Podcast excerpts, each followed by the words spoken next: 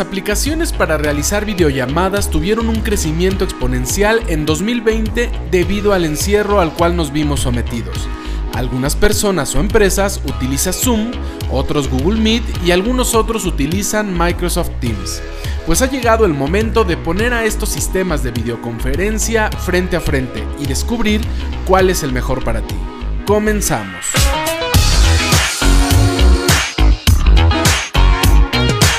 Es la aplicación más popular de las tres. Esta app estadounidense fue fundada desde 2011 por Eric Yuan. Eric fue vicepresidente de Cisco Webex, por lo que entendemos perfectamente que tenía todo el conocimiento para hacerle la competencia a Cisco, pero mejorando significativamente su aplicación. En enero de 2013, la compañía recaudó 6 millones de dólares en una ronda de inversión por parte de Qualcomm Ventures y pasó de tener 400.000 usuarios a tener su primer millón de usuarios. Hoy en día, Zoom tiene más de 300 millones de usuarios a nivel mundial. Entre sus funciones principales destaca la posibilidad de permitir hasta 500 participantes por reunión.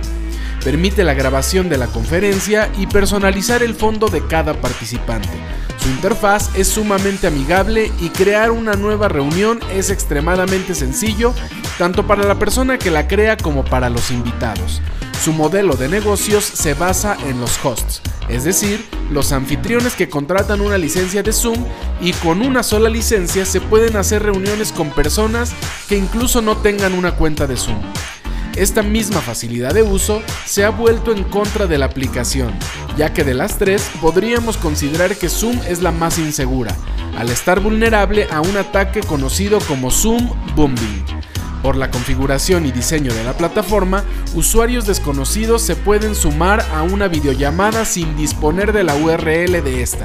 Y si el anfitrión no ha tomado las medidas de protección necesarias, esto puede reflejar un gran problema. El resultado es que decenas de incursiones de desconocidos en videollamadas se pueden dar.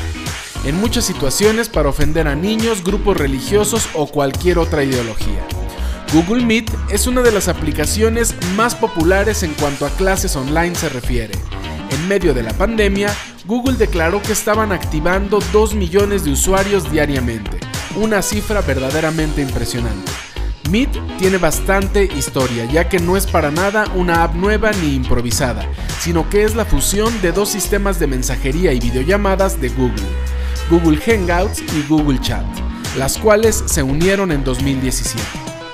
Una de las principales ventajas de Meet es la posibilidad de iniciar una videollamada inmediatamente con solamente tener una cuenta de Gmail.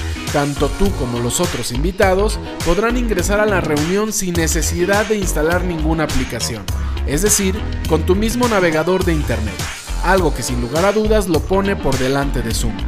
Si utilizas G Suite, la solución de ofimática de Google, ya tienes integración directa con Meet por lo que resultará muy útil y muy sencillo poner a trabajar esa nube de archivos en lugar de simplemente una app para videollamadas. Google Meet puede manejar hasta 250 participantes por llamadas y hacer transmisiones en vivo de hasta 100.000 espectadores dentro de un dominio. Permite grabar reuniones en Google Drive para su posterior retransmisión para suscriptores de pago en G Suite.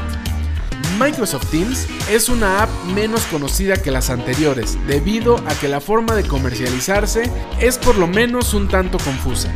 Microsoft ha declarado que tiene más de 75 millones de usuarios activos diariamente, una cifra por demás impresionante, pero que no está muy cerca de sus rivales.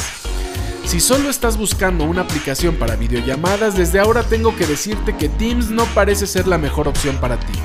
Microsoft Teams es ideal siempre y cuando ya estés utilizando Office 365 o tu objetivo sea incorporar toda la suite de ofimática en la nube para tu negocio o empresa. Invitar a un usuario externo a tu organización para una videollamada no es nada sencillo y debe proporcionarte una cuenta de email. No es tan sencillo como simplemente darte una ID al estilo de Zoom. Esta deficiencia es también lo que hace a Teams mucho más seguro.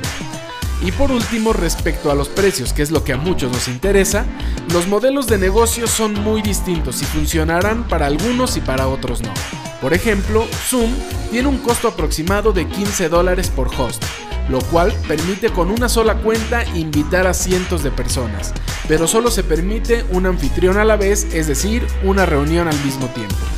En el caso de Teams, el costo es de aproximadamente unos 10 dólares por usuario, es decir, es mucho más caro, sin embargo recuerda que estás pagando en realidad una licencia de Office 365, que incluye además un terabyte de espacio en la nube para tus archivos y toda la suite de Microsoft. En cuanto a Meet se refiere, los costos son de aproximadamente 6 dólares por usuario y al igual que Microsoft se incluye espacio en la nube para cada uno de tus usuarios, así como sus aplicaciones de ofimática en la nube. No olvides dejarnos en los comentarios cuál es la mejor opción para ti. Nos escuchamos en nuestra próxima cápsula de Barra Libre. Hasta luego.